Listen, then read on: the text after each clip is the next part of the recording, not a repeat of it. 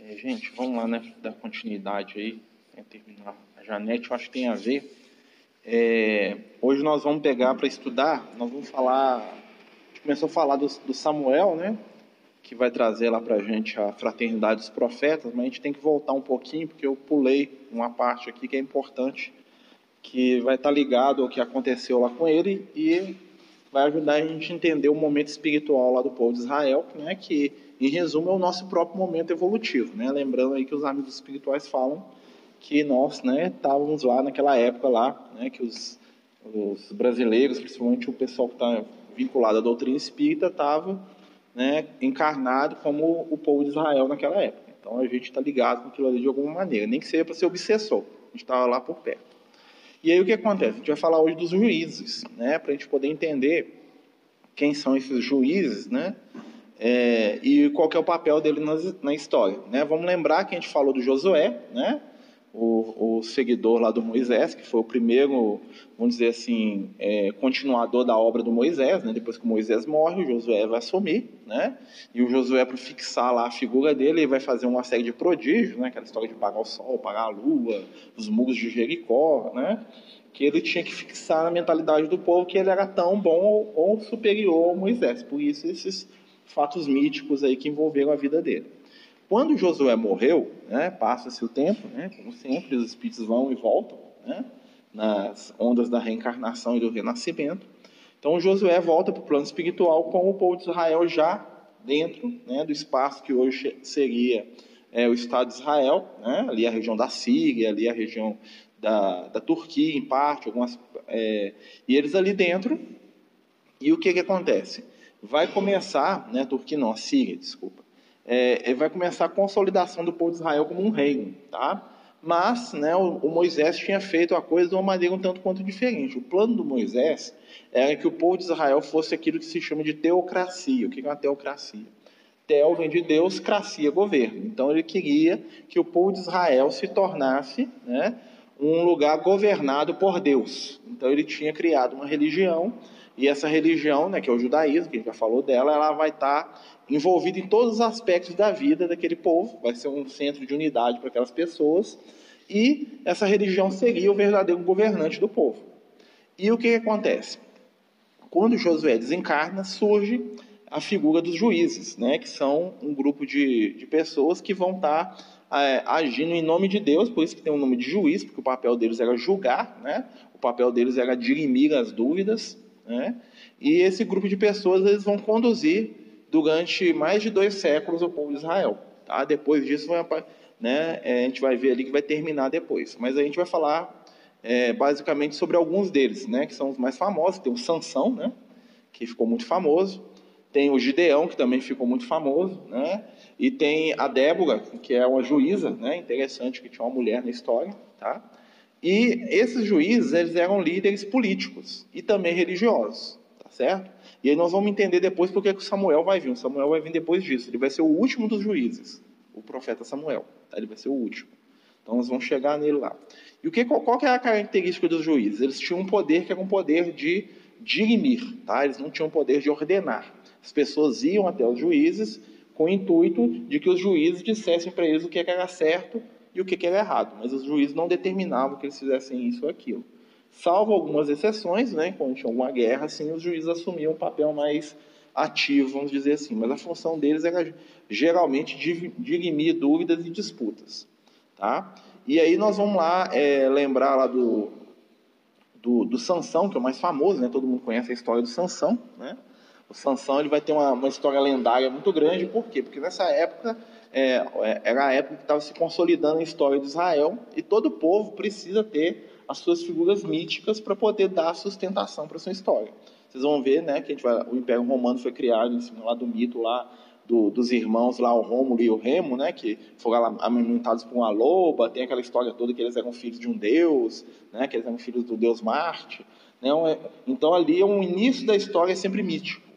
Né? Nós vamos ter lá o, o, no Egito a história que os deuses criaram o Egito, né? o Osíris e a Ísis. Né? Nós vamos ter na guerra lá, ó, na Grécia, quer dizer, nós vamos ter a história lá que os deuses gregos criaram a Grécia. E em Israel vai ser a mesma coisa. Vão começar a aparecer personagens que vão ter uma existência real, mas o real deles vai estar confundido com o mito. E o Sansão é um exemplo é, básico disso. Né? O Sansão seria, né, pela mitologia hebraica, um cara que teria uma força sobrenatural. Né? Tanto é que tem histórias do Sansão matando mil pessoas, né? com a queixada de burro, né? ele mata todo mundo, o Sansão lutando com o leão, né? e né, todo mundo sabe da história do Sansão com a Dalila. Né? Então o Sansão era um juiz. Né? Sansão? Ah, o Sansão está aqui, o Rodrigo, né? Está igual o Sansão mesmo. Por...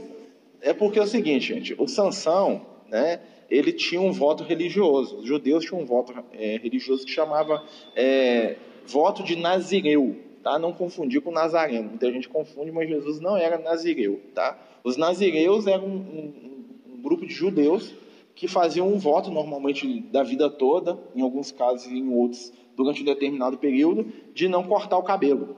Tá? Então, do, então, normalmente o nazireu ele deixava o cabelo crescer né? E depois, numa determinada época do ano, ele ia no templo, ele cortava o cabelo e oferecia aquele cabelo como sacrifício. Tá? Ele tinha uma série de outras regras lá, de não se contaminar, de, de não, é, alguns não tinham contato com mulher, mas dependia de caso a caso, certo? E o Sansão ele era nazireu desde que ele nasceu, tá? Ou seja, ele era uma pessoa que era consagrada a Deus. O voto de nazireu queria dizer isso. Por isso que ele tinha um cabelo grande, né? Então ele cortava o cabelo por uma questão religiosa, tá certo? E aí nós vamos ver o seguinte, enquanto qual que é a, o, vamos dizer assim, qual que é o por trás da história de Sansão? O Sansão representa o povo de Israel enquanto ele é fiel a Deus. É, enquanto Sansão era fiel, o que, que aconteceu com ele? O cabelo dele estava grande e ele vencia todos os inimigos, basicamente. E aí o que, que vai acontecer com Sansão em determinado momento? Ele vai encontrar quem? A Dalila. Né? A Dalila era o quê? Uma mulher e era estrangeira, ou seja, só tinha coisa ruim com a Dalila. Tá? Lembrar que os judeus eles tinham horror à figura feminina, tá certo? Então a, a mulher é o mal necessário para os judeus, tá? Então assim, o Sansão, o que, que o Sansão vai fazer? Primeiro ele vai se envolver com uma prostituta, né? E depois ele vai se envolver com a Dalila. Quando ele se envolve com a Dalila, a Dalila descobre o segredo da força dele, que seriam os cabelos, seja, o voto religioso que ele tinha, né? Primeiro ele conta as mentiras para ela, fala que se amarrasse ele com a corda, com a planta, fizesse isso, aquilo, né? Mas depois ele confia nela e ele conta, fala assim, ó, a minha força vem da minha fé, e a minha fé é pelo voto religioso que eu fiz, o voto de Nazireu. Ela vai lá, corta o cabelo dele, ele perde a força, o que, é que eles fazem? Os inimigos deles, que eram os filisteus, lembra dos filisteus, né? Filisteu é outro nome de palestino, tá, gente? Tanto é que, né, Palestina quer dizer Filisteia, terra dos filisteus. Então os filisteus já estavam lá, né, que é os malvados da história. O que, que eles fazem? Eles fugam os olhos do Sansão e prendem ele. Né? Então nisso aí nós temos uma série de símbolos. Primeiro, o Sansão ele tem, é, ele está bem enquanto ele está sintonizado com a espiritualidade, ou seja, ele está lá, né, o cabelo dele é o símbolo de que ele está ali no caminho de espiritualização. Né? Quando o Sansão se envolve com a mulher, o que, que acontece com ele? Ele perde a razão, perde a espiritualidade dele e acaba como cego. Está vendo o simbolismo? Ou seja, envolver com a mulher. Vamos lembrar que na Bíblia a mulher é a representação dos sentimentos. Né? Então ele se entrega às suas emoções. Né? Então ali é um exemplo. Sempre que eu me entrego às minhas emoções, eu caio. Então Sansão, que era um líder, que era alguém que julgava, um juiz, né? Então ele devia ter uma característica racional muito grande. Então como é que se faz quando um juiz, que é a pessoa que tem que ter equilíbrio, se entrega às suas emoções? Vai dar alguma coisa errada nisso aí. Vocês concordam? Esse que é o simbolismo. Então, Sansão ele pega e ele entrega para a mulher né, o controle da vida dele. E quando ele faz isso, ele corta os cabelos, ou seja, ele abandona os compromissos espirituais que ele assumiu. Né? O ato de cortar o cabelo é uma coisa simbólica, tá, gente? Não é o cabelo que fazia ele ficar, né? a força dele vinha né, da postura espiritual que ele tinha, tá certo? E essa força também é simbólica, né? Claro que o Sansão saiu matando todo mundo igual está na Bíblia, isso aqui é uma hipérbole, isso aqui é um superlativo da história, tá certo? E o que, que acontece quando ele faz isso, quando ele cai no domínio das emoções, ele se vê no meio dos inimigos e a primeira coisa que acontece com ele, ele fica cego. Ou seja, ele perde a capacidade de discernir. Quando ele fica cego, o que, que os inimigos dele fazem com ele? Eles amarram ele numa mó né? Para quem não sabe, a mó é aquele que triturava trigo, né? Então ele amarra ele na mó e ele começa a girar aquela mó como se ele fosse um animal, né? Que quem girava a mó eram os bois. Eles botam Sansão né, que era o juiz, que era alguém que julgava, para poder fazer serviço de quê? De animal. Olha só que interessante esse simbolismo. Ou seja, se você está espiritualizado e você passa por um momento de prova, você se entrega para os seus sentimentos, o que, que, você, o que, que acontece? Você perde a sua espiritualização, você perde a sua capacidade de discernir e você se vê agindo como um animal. Deu a vazão para os seus instintos. O Sansão se reduziu de um juiz, né, que era alguém que liderava, a fazer serviço de um boi. Ou seja, a única coisa que ele serviu para ter força bruta. Ele ficava lá girando a mão lá como um escravo lá numa, numa posição de, né, de inferioridade. É esse que é o exemplo do Sansão. E o final do Sansão qual que é? Um final extremamente é, épico, porém é, espiritualmente nulo, porque o Sansão ele pede de novo para poder enxergar, né? Só que ele não enxerga. E o que, que acontece? Ele pede o quê? Para se vingar. Né? E, o, e, o final de Sansão, o que, que ele faz? Ele derruba, ele está lá numa festa lá que os filisteus fizeram para poder tirar a onda com ele, vamos dizer assim, né? Para usar ele como né, palhaço para poder zombar dele, né, que nós derrotamos esse cara aqui. E o que, que ele faz lá dentro do templo? Ele pede para o rapaz encostar ele no meio das zombarias lá do pessoal. Ele põe a mão no pilar do templo, empurra, a força dele volta, cai o templo em cima dele. Olha que interessante. Né? Ele começa espiritualizado e ele morre dentro do templo. Né? Mas o templo ali é, é o que? Ele não aprendeu a lição, tanto é que ele usa daquilo que ele tinha, que era a força, para poder se vingar. Por isso, o que, que acontece? Ele morre também.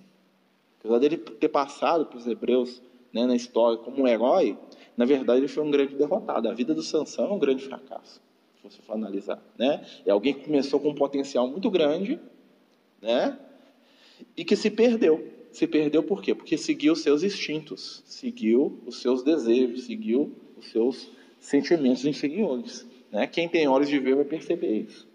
Tá? E ele é o mais famoso dos juízes. Né? Por quê? Porque a história dele chama atenção por causa da questão da força, né? E a gente gosta da violência, né? a gente gosta da, desse tipo de energia. Né? Além do Sansão, nós vamos ter outro muito importante que é o Gideão. O Gideão também é famoso, né? né? Principalmente pelas bibliazinhas azul que eles distribuem, os Gideões, né? Não, o Gideão, o que, é que acontece? Ele também era um juiz, e ele vai ser um juiz num período muito complicado, né? No qual o reino ali de Israel que estava se formando estava sendo muito atacado. E o Gideão ele vai chegar no momento lá que todas as pessoas vão estar, vamos dizer assim, corrompidas espiritualmente, né? E o Gideão ele vai reunir alguns, ele vai reunir 500 pessoas, 500 homens, né, os varões de Gideão, né, os 500 varões de guerra, né, tem igreja que, chama, que usa esse nome, né, que, que vão com ele para uma guerra, né, para poder libertar o povo de Israel. Então o Gideão ele vai ser um líder guerreiro. Enquanto o Sansão vai ser alguém extremamente espiritualizado, né, com fenômenos sobrenaturais, o Gideão vai, já vai ser um juiz que vai trabalhar a questão ali da guerra, da coisa do materialismo mesmo, tá certo? Ele é muito, ele é muito admirado também porque ele é um guerreiro, tá? Mas isso aí não é o nosso, o nosso foco. O nosso foco no juízo vai ser a juíza, que é a Débora, tá? Por quê? Porque a Débora ela vai ser uma figura de transição. Né? É interessante que tenha assim, uma juíza mulher, né? Porque dado a, a, a cultura judaica ser extremamente machista, né? Nós vamos ver ali a figura da Débora, né? E, por quê? O que que é, qual que é o papel da Débora? A Débora ela é referida na Bíblia como juiz e profeta, tá? Apesar de que ela não era profeta no sentido da palavra, porque não, ainda não tinha o profetismo ainda. Mas o que que acontecia? A Débora era uma pessoa que tinha uma faculdade mediúnica muito exacerbada. Né? Vão lembrar que as mulheres de Israel, as mulheres do povo de Israel, eram espíritos que tinham uma mediunidade muito aflorada. Né? Quando a gente volta lá atrás, nós vamos ver lá a história da Sara, né? da Rebeca principalmente, né? das esposas do Jacó, da filha do Jacó, a, a Diná, que eram todos médiums. Né? Todas elas tinham uma mediunidade, tinham uma presença mediúnica muito grande. Tem outro personagem feminino que também tem uma questão mediúnica muito grande, que é a irmã do Moisés, né? a Miriam, né? que é a irmã do Moisés. E vocês vão notar uma coisa, é, como que as mulheres manifestavam a mediunidade naquela época e como que elas profetizavam? Através da música. Tá? As mulheres, né, enquanto os homens eram os profetas, as mulheres eram as cantoras. Por quê? Porque elas passavam a mensagem da espiritualidade através do canto. Certo? Por quê? Porque as mulheres não podiam profetizar em praça pública igual um homem. Então, como é que a espiritualidade fazia? Elas vão profetizar cantando. O canto é diferente do que a gente vê hoje. Era mais uma poesia declamada, tá? Do que uma, um canto do jeito que a gente conhece hoje. Mas o que, que acontece? Nisso, a mediunidade das mulheres era trabalhada. Quando Samuel vai vir depois, vai organizar lá a escola dos profetas, ele vai dividir entre profetas e cantores. Os cantores, na maioria das vezes, vão ser as mulheres. Tá? Apesar que tem cantor homem, tem profeta mulher também. Mas, no geral, tá? o profeta é um homem e a cantora é mulher. Isso por quê? Porque da tradição religiosa do Egito, as sacerdotisas né, eram encarregadas de fazerem os hinos religiosos. E quando os hinos religiosos eram compostos, dentro do hino religioso estava lá enunciado verdades espirituais profundas. Então vocês vão ver que essa tradição das mulheres cantoras vai estar desde o Antigo Testamento até no Novo. Né? Lá no Evangelho, lá nós vamos ver que quando é, Maria conversa com o anjo Gabriel, depois tem, um, tem o quê? Que a igreja católica chama de magnificar. Já ouviu falar? Que, ó, quando Maria faz uma poesia e canta. O que, que aquilo ali quer dizer? Que Maria tinha mediunidade. Tá? Maria estava expressando né, a percepção espiritual dela. Toda vez que uma mulher cantava ali, pode saber, é alguma coisa espiritual profunda que está acontecendo ali. Tem um recado né, que ela canta lá, minha alma exulta o Senhor que teve por piedade da tua serva. Né, é uma, uma declamação muito bonita que ela faz. Né? E o que, que acontece? Isso é uma expressão mediúnica, tá certo? Só para a gente poder entender ali da, da questão toda. Mas o que, que isso significa? Que a espiritualidade estava tentando encontrar um meio de manter o contato com o povo de Israel. Por quê? Porque quando eles saíram do Egito, nós tínhamos lá o Moisés, que era um médio muito é, desenvolvido no sentido das faculdades mediúnicas. Né? Depois nós tivemos o, o, o Josué, que não era tão, tanto quanto Moisés, mas que também tinha algumas percepções espirituais. E o que, que acontece? A espiritualidade precisava manter o contato com aquele povo. E a história dos juízes vai ser muito a história do quê? Daquele extrato que estava acontecendo ali no momento. A história do Sansão ela é, é emblemática. Por quê? Porque ele representa a história do povo de Israel é alguém que recebe da espiritualidade uma grande força, né? que é a força do conhecimento, da espiritualidade, da lei, e que o que, que ele faz? Ele vende essa força e troca do a noite de amor com a prostituta. Tá? A prostituta na história ali é sempre o sentimento que nos trai. Tá certo? A prostituta é uma figura recorrente. Tá? Antes do, do Sansão conhecer a Dalila, ele conhece a prostituta. E essa prostituta vai ser um símbolo que vai aparecer lá no Apocalipse, lá na frente. Né? Tem a prostituta que é o que? É a igreja que traz o propósito da espiritualidade. Todas as vezes tá, que a religiosidade trai o espiritual, ela se torna prostituída. Tá? A prostituição é um simbolismo daquele que aprende, que tem conhecimento espiritual e que faz o que a gente estava falando aqui, que enterra. Jesus vai trabalhar isso naquela parábola dos talentos dele. Né? Quando ele fala lá do, do homem que tinha um, que tinha dois e que tinha cinco. Né? Cada um dos números simboliza uma realidade. O número 1 um simboliza Deus, o número 2 família, o número 5 trabalho. Então cada um deles recebeu uma missão na área. Um recebeu um, né, que é o conhecimento das questões espirituais, que é o conhecimento de Deus. O outro recebeu dois talentos, que é uma missão dentro da família. E o outro recebeu cinco, que é uma missão no campo do trabalho, material mesmo. O que teve cinco, que era a missão mais fácil, multiplicou. O que teve dois, que era uma missão relativamente tranquila, que é a missão familiar, né? também conseguiu. Mas logo que tinha o conhecimento da divindade, que recebeu um, o que, que ele fez? Ele enterrou. E note-se que quando o Senhor volta, ele é o único que fala para o Senhor, eu te conheço.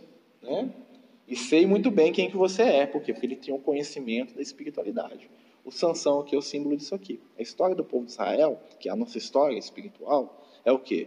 Nós somos espíritos que recebemos o conhecimento, que recebemos a espiritualização, mas que trocamos essa oportunidade de elevação moral e espiritual por prazeres transitórios. Essa é a nossa história, somos nós. Estamos ali escancarados.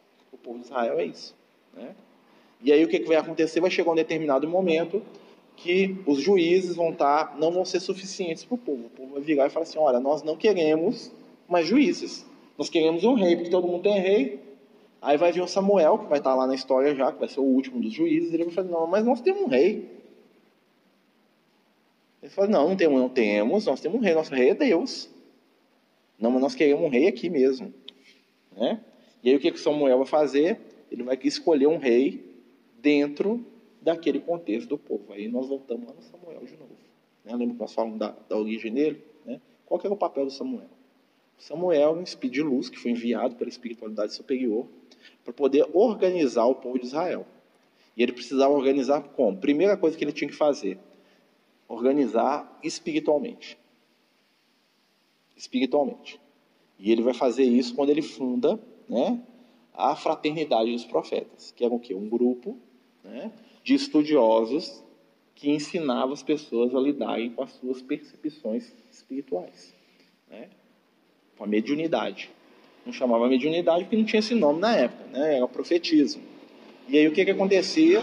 Toda criança que nascia e tinha um dom espiritual era encaminhada para Samuel. O Samuel recebia essas crianças, meninos e meninas, e os instruía para que eles pudessem ser instrumentos da espiritualidade superior na terra, para que eles pudessem falar em nome do Senhor. Falar se fosse homem, cantar se fosse mulher. Né? E aí ele vai criar essa, essa organização, né? e nessa organização vai começar o quê? O início do trabalho dos profetas. Vamos lembrar que a espiritualidade está sempre mandando espíritos, né? de tempos em tempos, para poder nos dar sustentação espiritual. Então o que, que eles faziam lá na Fraternidade dos Profetas? Eles estudavam e aprendiam a se comunicar com os espíritos, com os Elohim, como eram conhecidos. Né? Os, os judeus chamavam a espiritualidade de Elohim que era um termo coletivo, né, que quer dizer os veladores, ou seja, os vigilantes, aqueles que cuidam, que vigiam, tá? E aí os Elohim eram os emissários de Deus. Vocês vão ver que lá nos livros da Bíblia, né, muitas vezes é referido, né, no livro dos profetas, vários, começa assim: E foi-me dirigida a palavra do Senhor que me disse: Toma da pena e escreve as palavras que te direi. E foi-me tirado, e fui-me arrebatado em espírito e levado e, e foi-me dito: escreve o que viste, e, e sonhei, e tive uma visão. O que, que é isso? São características mediúnicas.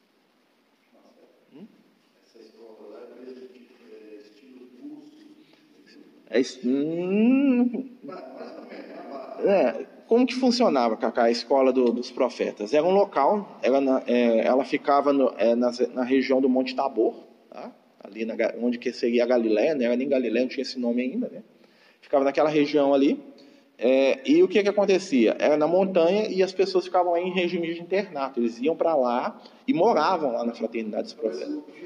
O objetivo deles era ensinar as pessoas a serem profetas. Claro que tinha alguns que se destacavam, que são os profetas famosos que estão na Bíblia aqui, que vão aparecer depois. Né? Abacuque, Sofonias, é, Ageu, é, Miqueias, Jonas, esses profetas todos que aparecem aqui na Bíblia, Todos eles passaram pela fraternidade dos profetas. Eles aparecem mais porque eles eram que se destacavam em cada época. Cada época tinha um que destacava mais, tinha uma mediunidade mais profunda, né? que não queria dizer também né, que ele era um ser perfeito. Nós vamos ter lá, por exemplo, o, o, profeta Isaías, que é um espírito iluminadíssimo, mas nós vamos ter lá o Jonas, que é um espírito né, tumultuado, difícil, né? Nós vamos entrar nesse, nós vamos falar um pouco deles depois. Nós vamos ter lá, por exemplo, é, o profeta Elias, né, que era também um, um que é um próprio Moisés retornando, né, mas que também era complicadíssimo. Ele tinha uma mediunidade né, ostensiva, mas o negócio dele era para cortar a cabeça de quem não concordava com ele. Quando a gente chegava no profeta Elias, também nós vamos. Tô... João é da baleia, né, do peixe, né? Na verdade não é baleia, não, tá, gente? Na Bíblia não fala baleia, não, é um peixe. O peixe engoliu, né? Primeiro que a baleia não ia dar conta de engolir ele, porque ele não ia passar nem na garganta da baleia. A garganta da baleia é pequenininha, né? Ela só come aqueles peixinhos microscópicos lá, tal do crio lá, né? Então, não, e não tem baleia naquela região onde ele vive, tá? Então, né, o que, que, é, o que, que é a baleia do Jonas ali é um, é um simbolismo, né? Vamos lembrar lá que o Jonas é engolido pelo peixe, né? Lembra o que, que o peixe simboliza? Né, o peixe é o que, que onde que o peixe vive? Na água, né? A água é materialidade. Então, um profeta que é engolido pelo peixe, o que, que quer dizer? Ele foi engolido pelas questões da matéria, tá certo? O Jonas era um cara que ele fez o caminho inverso. Era para ele ser um cara espiritualizado e ele passou a parte da vida dele toda debaixo d'água lá. Aí uma hora o peixe teve que cuspir ele na praia. Falou: Meu filho, você veio aqui foi para outra coisa. Você não veio aqui para se materializar. Né? Mas como é que funcionava a fraternidade dos profetas? A fraternidade dos profetas, ela educava os seus membros através do que? Estudo, né? meditação e reunião prática de contato com a espiritualidade. Eles tinham reuniões mediúnicas, nas quais né, os profetas exercitavam as suas faculdades. Então, durante, é, normalmente, os profetas ficavam 14 anos na fraternidade antes de saírem. Tá? Eles começavam, alguns com crianças, e depois de 14 anos de estudo lá dentro, de aprendizado, de saber lidar com aquilo, eles iam fazer o trabalho deles do lado de fora. Eles eram, eles eram convidados a viajar, né? Normalmente a espiritualidade dirigia a palavra para eles, é aqueles momentos que a gente lê nos livros. Foi me dirigir a palavra, né? Que a gente falou aqui. O que, que é isso? Era um momento em que o jovem, que o rapaz, que a mulher que estava lá na fraternidade, recebia da espiritualidade um chamamento para ele sair de lá e ir fazer a missão dele. Tá? Tem muitos outros que, que viveram isso, mas que não são registrados nos livros, porque foram missões específicas, ou não foram tão famosos, né? ou se perdeu mesmo, tá certo? E ele vai iniciar a era do profetismo. E você, quem que era lá? Eu não sei não. Não é ninguém. Você acha que era assim, que hum.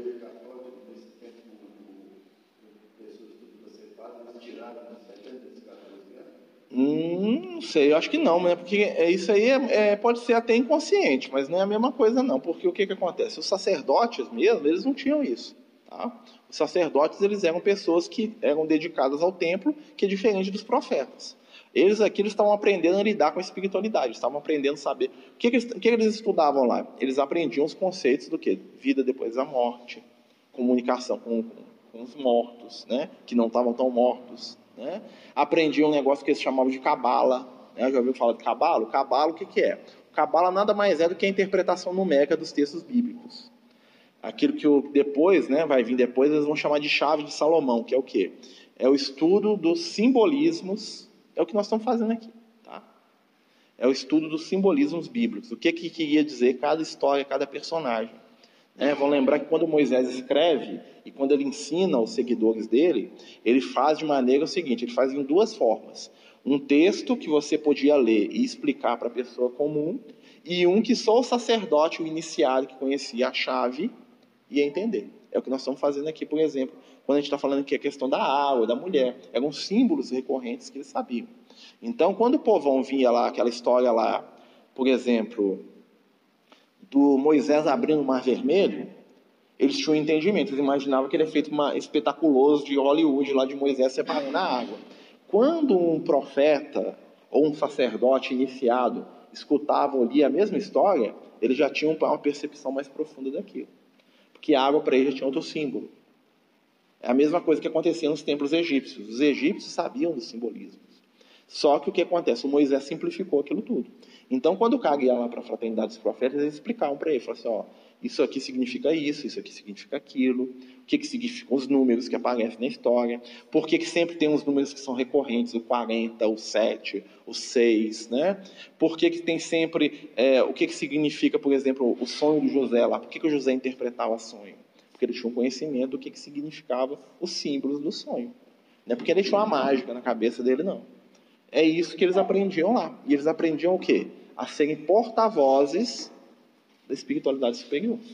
E nisso estava envolvido o quê? Conduta, né? moral, sintonia. Eles aprendiam isso tudo lá. Claro que com outras palavras e outros termos que não tinha na época essas que nós estamos usando. Né? E muitos deles se perdiam. Tanto é que haviam os falsos profetas. Quem eram os falsos profetas? Os falsos profetas eram aquelas pessoas que, apesar de instruída, utilizavam do dom que eles tinham para poder propagar o erro. Normalmente é o quê? Qual que é o erro? Falar o que as pessoas queriam escutar. Né? Então tinham profetas que eram pessoas que sempre falavam aquilo que a pessoa queria escutar. Né? Mais ou menos como os cartomantes de hoje. Né? Normalmente quando você vai no cartomante, numa pessoa que faz essas vidências, o que, que ela fala? Né? Tudo que você quer ouvir. Que você é vítima, que os outros estão te perseguindo, né? que o seu anjo da guarda é muito forte, vai te ajudar e que você é muito especial. Né? Ou seja, é, a culpa é sempre dos outros, eu sou mais bonitinho que todo mundo e Deus gosta mais de mim do que do outro. Mas não preocupa não que se me der uma graninha eu resolvo todos os seus problemas. Não é assim? Se o cartomante falar assim, meu filho, você tem que fazer reforma íntima, mudar sua conduta, não volta ninguém mais lá.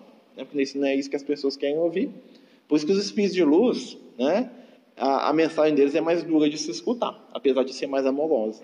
Eles são amorosos, porém eles não falam o que a gente quer ouvir. Eles falam o que a gente precisa. E, e o que, que eles falam? Né? Exatamente o quê? Que a responsabilidade pelas nossas caminhadas evolutivas. Não é culpa do outro.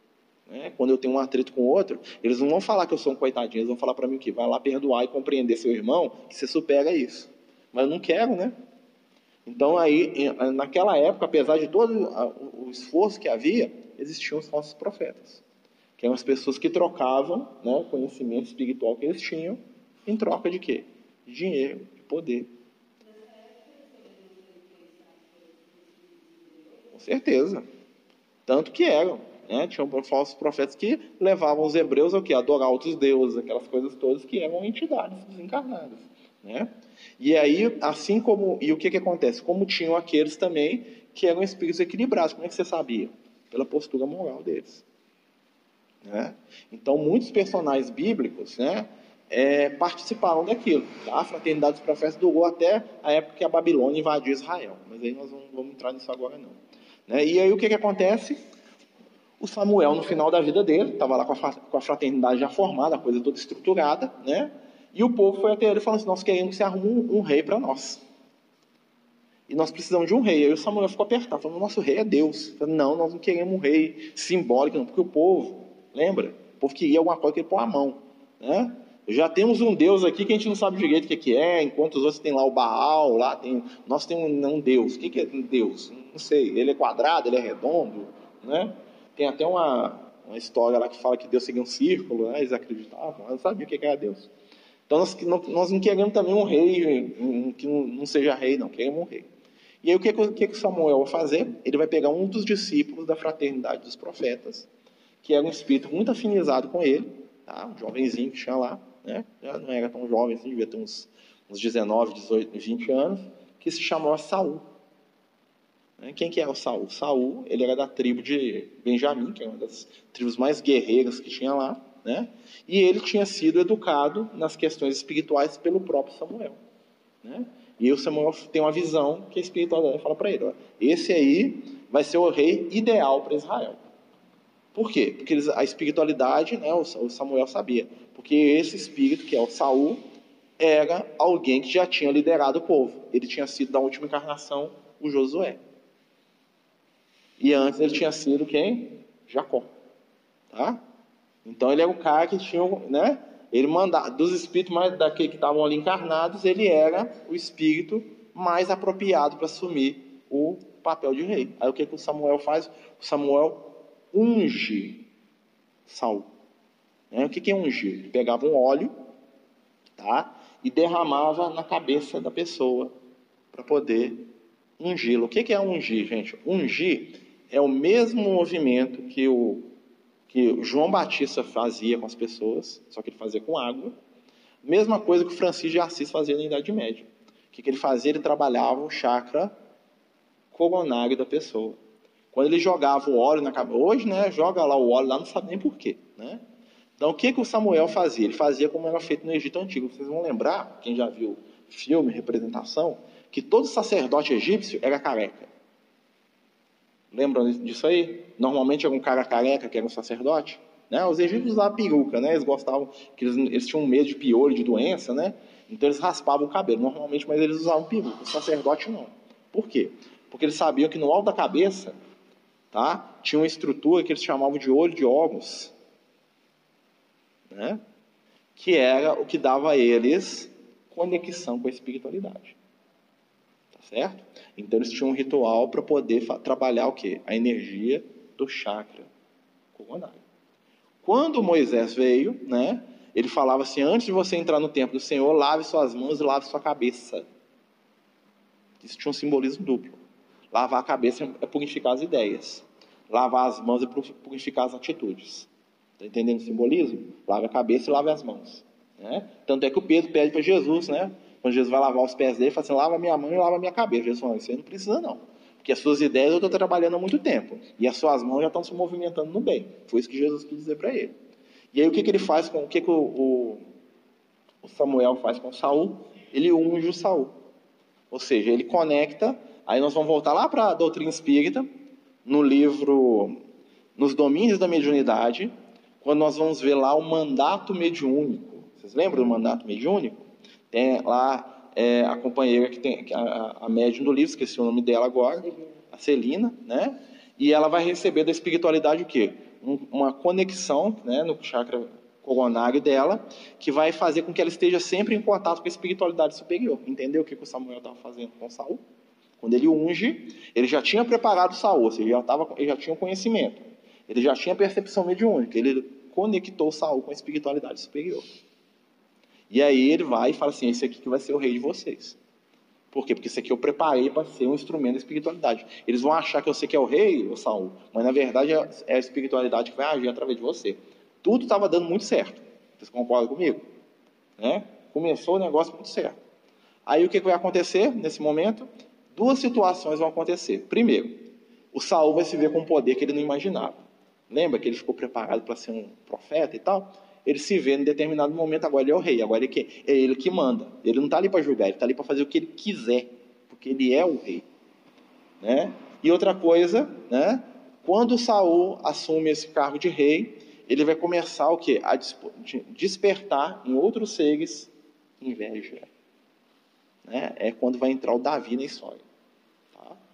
O Davi vai entrar na história e ele vai aproveitar do quê? O Saul vai se desequilibrar pelo, pelo poder, vai perder o contato com a espiritualidade e o Davi vai montar em cima. Tá? Mas a história do Davi e do Saul nós vamos contar na semana que vem. Tá certo? Não vai dar tempo não que é muito interessante a história dos dois, nós vamos perceber aqui as conexões aqui. Vocês vão ver, só para a gente poder já, já ir lembrando, pensando, que um dos últimos atos de Saul como rei é o quê? É fazer uma reunião mediúnica. Né? O, Saul, o Samuel já estava desencarnado, e aí o Saul vai, vai procurar uma moça que ele chama de Pitonisa de Endor, né? Lembrar que quem escreve esse livro aqui, gente, são seguidores do Davi, tá? E aí o Saul vai lá procurar e aparece o Samuel para eles lá na reunião, né? nessa reunião que eles fazem, o profeta Samuel desencarnado manifesta, né? E dá um pito no, no, no Saul, né? Fala assim, a culpa é sua, porque você está fazendo as coisas erradas, né? E aí nós vamos lembrar, né? Primeiro nós vamos ver o seguinte, nós vamos lembrar aquilo que o Kardec falava para a gente, né? O que é atrás do espírito de luz, né? Lembra que Samuel é uma entidade iluminada, ou seja, se não fosse um grupo cego, o Samuel não ia baixar ali não, né? E outra coisa, como a questão foi deturpada, porque o Davi vai referir aquilo como um ato diabólico que Saul participava. O cara estava adorando o demônio. Mas peraí, você estava adorando o demônio, como é que o profeta Samuel foi lá? Vocês estão vendo? Como é? Ali nós vamos ver como é que foi a, aquilo ali é uma das dicas de como é que a coisa, a história foi manipulada. Essas vamos, a gente vai esmiuçar isso mais na, na semana que vem. Mas aí nós vamos ver o que, que acontece. Como que a mediunidade ela pode ser um instrumento de equilíbrio mas também é um instrumento de perdição da pessoa. O que vai acontecer? Muitas outras coisas lá que vão envolver o Samuel, o, o, o Saul, nós vamos falar deles na semana que vem. Nós vamos falar da vida do, do rei Saul e do rei Davi, né? que são dois companheiros aí que depois vão voltar lá na época de Jesus, né? que é o Judas Iscariotes, o rei Davi, e o Paulo de Tarso, que é o rei Saul. Né? Para resolver o problema lá dos dois, lá eles voltam lá na época de Jesus. Cada um resolve de um jeito. Né? Mas aí nós vamos falar disso na semana que vem. Tá? Do que a gente está falando aqui, tem alguma dúvida, alguma questão, gente? Mesmo que ficou lá para trás, que vocês queiram trazer, alguma curiosidade? Fraternidade dos profetas. É, a Luzia está perguntando se as mulheres participavam. Tinha profetisas e tinha as cantoras participavam. E era, era separado assim na estrutura, mas era participava. Isso, isso se repetiu depois. Né? Quando Francisco de Assis, que é o mesmo Samuel, né? muito depois, aliás, quase três mil anos depois, quando Francisco de Assis veio, você vai ver que ele vai ter a fraternidade dos franciscanos, né? que é a ordem franciscana, e vai ter das mulheres, que é a ordem das clarissas. Tá? Então, junto com o Samuel, vai ter outros espíritos iluminados lá que vão fazer o trabalho com as mulheres. Ali está o espírito que vai ser Maria, um dia, mãe de Jesus, já estava encarnando ali. Né? Porque os dois sempre encarnam juntos. Tá? A história desse. O, o Samuel e a.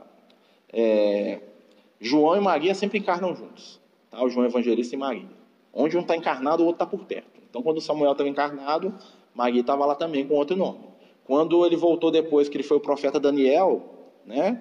Maria também estava lá por perto lá. Quando voltou na época de Jesus, ela veio com Maria, ele veio com João. Tanto é que Jesus vira para os dois e fala assim: Ó, mãe, tá aí teu filho, filho, tá aí tua mãe.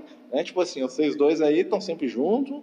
Né? Quando eles vieram na Idade Média, o João o evangelista voltou como Francisco de Assis e Maria voltou como Clara. Ou seja, os dois só andam em bando, né? Só um grupinho. E vai aquele tanto de espírito atrás. Né? Maria arrasta uma, um, um, bocado de entidade e o João arrasta outro. Nesses aí, tá, gente?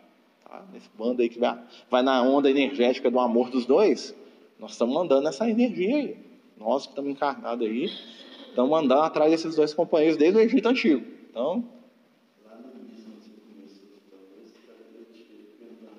hum. muito antes. Lembra que a gente falou na semana passada que quando eles chegaram lá, né, Moisés falou para eles que aquela terra era deles, e eles foram invadindo e tomando tudo, né? Exatamente, culpa do, do Josué, culpa do Moisés, né? A gente tem que entender também que é uma época muito violenta, né? Assim, eles não sabiam fazer outra coisa. Se eles chegassem lá dando flor para todo mundo também, ninguém ia aceitar eles lá, não. Eles tinham, né? Jesus fala que até aquela época o reino dos céus era tomado pela violência, né? Até a época dele. Então, tipo assim, até, até a época de Jesus, né? Dois mil anos atrás, era justificável pelo atraso espiritual da época. Mas, né? Mesmo assim, hoje nós sabemos que não precisava ser daquele jeito. Tanto é que as ações que eles tiveram, essas ações violentas, elas repercutiram na história espiritual deles. Se gerou um karma que dura até hoje. Até hoje o povo de Israel não sabia, não tem um lugar dele no mundo. É um povo que domina ou é dominado. Eu sempre falo isso. Né? História espiritual, a gente já teve a oportunidade de conversar com alguns companheiros espirituais que são vinculados ao povo de Israel desde o início da história deles, e eles falam isso com grande tristeza no coração que o povo de Israel ele veio para o plano físico, né, que eles vieram já exilados já, né, porque as dificuldades deles eram exatamente essas, dificuldades de conviver com a diferença, né? E nós aqui somos descendentes disso, nós somos também, né, parte daquele povo. Claro que nós, aquele povo que está lá hoje, né, é o reflexo das nossas ações do passado. E nós também hoje nós não estamos vivendo num clima de rivalidade constante. Nós também somos um povo de Israel. Pensa bem. Né? Vocês veem aí as igrejas evangélicas são apaixonadas pelo povo de Israel. Eles não eram judeus, não. Eles eram um pessoal que era massacrado pelos judeus. Né? E o que, que acontece? Olhe como é que nós vivemos hoje num clima de rivalidade. Nós falamos que amamos, né? Desde que você concorde comigo. Porque se você não concorda com as minhas ideias, eu te massacro até eu não aguentar mais. Né? É uma rivalidade espiritual. Isso aí é, uma, é um retrato de quê? De um povo arrogante.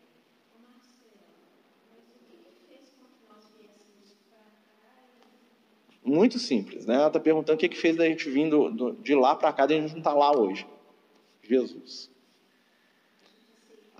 É isso aí. Nós choramos, nós brigamos, nós reclamamos, nós entramos na sintonia do Cristo. Né? Não que quer dizer que a gente viveu o Cristo, mas a gente tentar atrás dele. Então, quando Jesus trouxe a árvore do Evangelho para cá, nós viemos para cá, na onda. Né? Porque nós já temos o desejo de mudar essa situação. Apesar de que as nossas características espirituais, a gente não pode se iludir, é o quê? Nós somos espíritos arrogantes, nós achamos que nós somos o supra-sumo do mundo, que nós conhecemos. Nós temos isso. O espírita, ele é, o espírita é a religião mais arrogante que existe. Porque nós achamos que nós somos os seres mais evoluídos do planeta Terra. Porque nós temos a, a, a verdade espiritual mais profunda. Mesma coisa de quando a gente estava lá em Israel, gente. A gente andava até estufado não, porque nós sabemos que existe o Deus único, enquanto esse romano aí, ó, iludido, fica lá adorando 500 deuses. Não, eu adoro o Deus verdadeiro que existe. Né? Nós temos Moisés aqui, é, agora nós temos Jesus, né? Que ó, Jesus veio para nós, eba. Nós temos doutrina espírita, né? O pessoal não sabe nem o que, que existe no plano espiritual, nós já sabemos. Arrogância. Não que saber seja o, o, problema, o problema é a forma como a gente lida com o saber. Né? O que ele fala?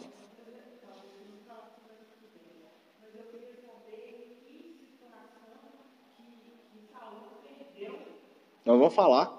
Semana que vem. Semana que vem, a Dilson está perguntando qual é, onde que o Saul se perdeu. Né? Saul não é tão mal assim não, tá? Gosto muito de Saul. Hum.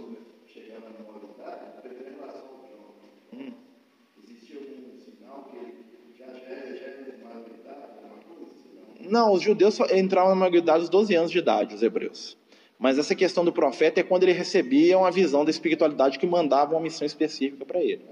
Né? O profeta Jonas, né, o Cacá está perguntando qual foi o sinal do Jonas, vocês vão ver que lá no livro de Jonas vai ter um momento em que ele vai ter uma visão e que Deus vai mandar ele pregar para os ninivitas, que era um povo vizinho lá, que era inimigo de Israel. O Jonas fica revoltado com aquilo, porque ele queria que os ninivitas, tipo assim, eles estavam em guerra, imagina o seguinte, tá? Você é torcedor do Cruzeiro, né? E aí Deus desce e fala assim, ó, Cacá, você que é um cruzeirense aí, você vai lá na, vai lá na, na na cidade do Galo lá, que eu tenho umas táticas lá para o Galo ser campeão brasileiro em cima do Cruzeiro. Deus manda o Kaká ir lá. Você viu que ele falou, coitado, né? Aí Deus mandou você. Aí o João, foi o que aconteceu com o João. Sabendo talvez que o João tinha essa dificuldade de lidar com o estrangeiro, a espiritualidade deu uma missão para eles para ajudar os inimigos. Olha que interessante. Né?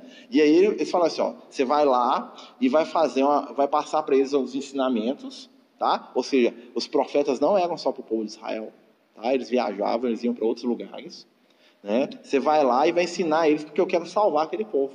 E aí o que o Jonas pensou? Eu quero que eles se lasquem. Eu não vou, não. Eu quero que eles percam, quero que Deus destrua eles. Né? Ah, já estava mais velho que isso. O Jonas já é adulto.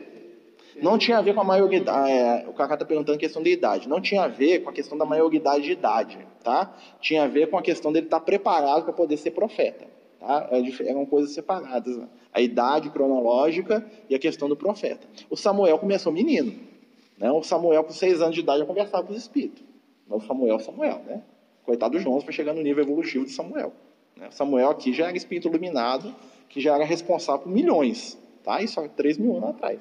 E se voltar no Egito, então. Deixa só o Rinaldo. Fala, Rinaldo. Né? O rei Davi ou Judas Iscariotes?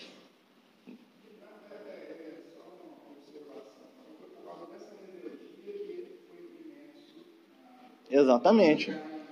Tem todo o simbolismo. Quando a gente for estudar o Jonas, é isso mesmo que o Rinaldo está falando. O Jonas ele é aquele cara que é rebelde diante da que a espiritualidade quer que ele faça.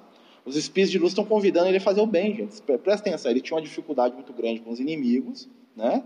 E ele, a espiritualidade vai dar uma missão para ele logo no quê? Você vai resolver isso aí. Você vai ajudá-los e você vai se transformar no processo. O que, que ele faz? Ele foge. Quando ele foge, ele mergulha na água para poder fugir da responsabilidade espiritual dele. Né? E ele vai passar lá um tempo dentro do ventre do peixe, lá debaixo d'água. Só que como ele não era alguém que estava que, que acontece? Como ninguém volta para trás, vai chegar um momento que o peixe vai cuspir na praia. Tipo assim, não tem jeito não, você vai ter que ir lá. E ele, com muito, muito mau gosto e muito mau grado, vai lá. E o que, que acontece? Ao contrário do que acontecia com Israel, que, que uma, quase nunca ouviu os profetas, os, os ninivitas escutam e fazem tudo que ele manda. Aí ele fica doido. Né? O Jonas é um cara, é o profeta mais interessante, assim, do ponto de vista da, da ironia da coisa, né? mas tem um ensinamento muito profundo. Tá? Mas isso aí nós vamos ver depois.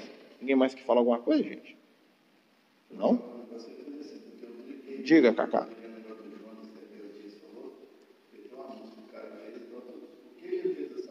É. O Jonas é um rebelde. Né? O Jonas fugiu. Né? O Jonas é o cara que recalcitrou. Né? Era para ele fazer uma coisa. Enquanto nós não vivemos aquilo que está na nossa intimidade, nós sofremos. É, enquanto porque a espiritualidade sabe o que nós precisamos. Né? Nós temos que saber ser instrumento do bem, do amor. Né? Mas aí nosso tempo acabou.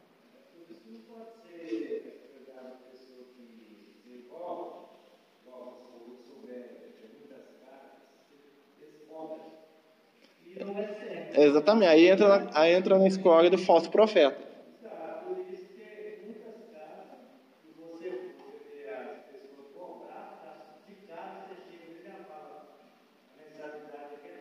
Nossa, a mensalidade na casa espírita está danada. Exatamente, é a questão do estudo, gente. Desde aquela época já tinha. Para quem queria aprender, tinha oportunidade. Ninguém pode. Claro que era muito mais difícil do que hoje, né? Mas tinha. Né? Mas vamos Interessante lá. a pergunta da sobrinha Cláudia. É, por que, que nós viemos para aqui, né? Quando você falou que nós entramos na sintonia, na onda de Jesus. E Graças a Deus. Deus não. Muitos não quiser, os Eles que não quiser. Tanto é que até hoje. Estão lá esperando um Messias que não existe. Estão esperando o Messias descer um carro de fogo. Não vai vir, não. Vai esperar até o fim e do nós mundo. Nós não, nós aceitamos e entramos. Mas são nossos irmãos. tá? Vocês podem ver que tem muita gente no Brasil que é apaixonada com Israel. A minha irmã vai lá todo ano. Nossa, Minha irmã é Se eu for, eu fico. Minha irmã é pastora da igreja evangélica. Ela vai todo ano lá. da minha vida ir lá. E ela não, não Um liga para Novo Testamento, não. O negócio dela é Velho Testamento. É, ó, o negócio lá é, é assim mesmo, mas vamos lá, né? Hã? É a nossa terra, né? Lá que o pau quebrou, né? mas vamos lá. Senhor Jesus, amigo e mestre, envolve neste momento os nossos corações e mentes nas vibrações do seu amor eterno, permitindo que possamos viajar no tempo e no espaço, nos projetando para relembrar, para aprender, para sintonizar e para crescer na nossa própria história. Divino amigo, toca os corações e mentes daqueles companheiros que estão à nossa volta, ensinando a cada um de nós a encontrar o seu lugar, a vivenciar a sua história. Divino Mestre, pedimos neste momento também pelos nossos irmãos que estão ainda no Oriente Médio, na terra de Israel, que tantos sucessos e dores viram através do nosso passado espiritual. Sustenta e auxilia esses amigos, para quem sabe um dia possamos nos reunir todos debaixo do teu manto de amor. Divino amigo, agradecemos a oportunidade de estarmos aqui na pátria do Evangelho, o cuidado recebido através de milênios. Pedimos que nos ajude a sermos pessoas melhores, encaminhando a nossa evolução para o bem, para o amor e para a luz. Fica conosco hoje e sempre. Que assim seja. Graças a Deus. Aqui, tá vendo? Perceberam que